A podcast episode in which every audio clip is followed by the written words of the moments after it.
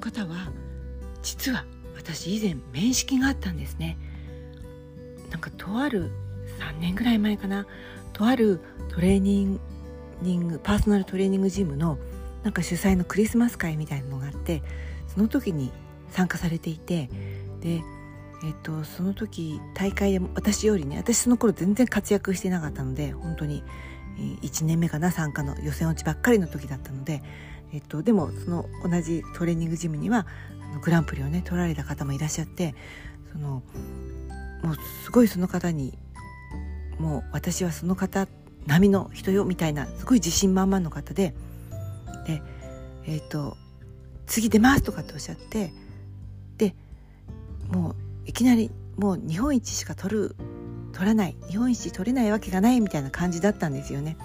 でもまあ結果は、まあ、そうそううまくいかなくてあの残念な結果に終わっちゃったんですけれどもでもこうしてねもう一回また挑戦しようと思ってるっていうことが私はすごいなと思ってでこう知らない人にもね積極的に「どうやってるんですか?」とかって聞いてうんすごいなんかね意欲的だなと思いましたただその後に私たちちょっとだけお話ししてるうちになんか2人でお互い思い出してあもしかしてお互い知ってる人だと思って多分彼女は私のタミコっていう名前がちょっとこうあんまり普通ないじゃないですか。それで思い出したみたいで。でも3年前に会った時とね全然違う印象だってすごく言われてましたね。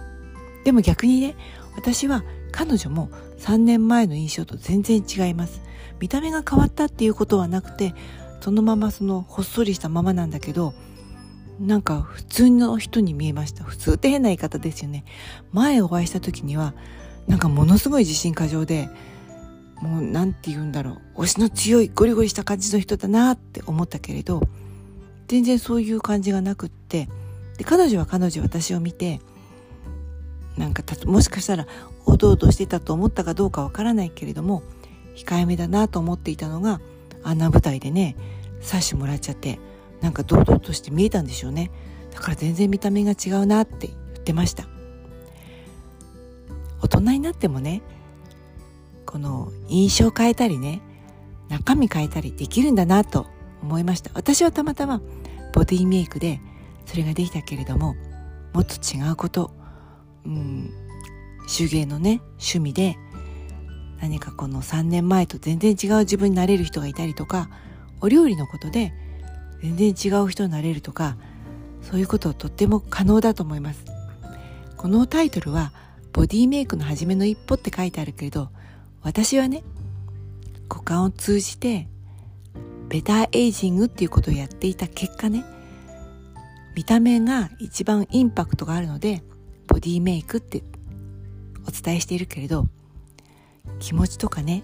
精神とかそういうのだって老いることあるってきっと皆さん思われると思うんですよね。でもそれもいい感じでゆっくりね年を重ねていけたらいいんじゃないかなと思ったそんな出来事でした。それでは